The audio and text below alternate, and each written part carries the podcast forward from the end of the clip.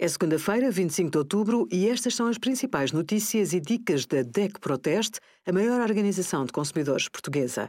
Hoje, em DEC.proteste.pt, sugerimos: prazos de garantia vão aumentar de 2 para 3 anos em 2022, 10 dicas para aplicar as poupanças e a nossa campanha Poupança a Render, que ajuda a encontrar a melhor taxa do mercado. Já ouviu falar na Covid longa, síndrome pós-Covid ou Covid persistente?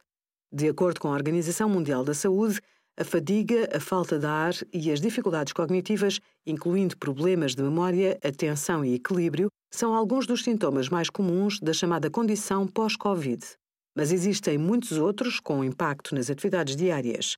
Já foram reportadas mais de duas centenas de sintomas com consequências em praticamente todo o organismo. Se teve Covid-19 e mantém alguns sintomas ou surgiram novos para os quais não encontra explicação, consulte um médico. Obrigada por acompanhar a DECO Proteste a contribuir para consumidores mais informados, participativos e exigentes. Visite o nosso site em deco.proteste.pt.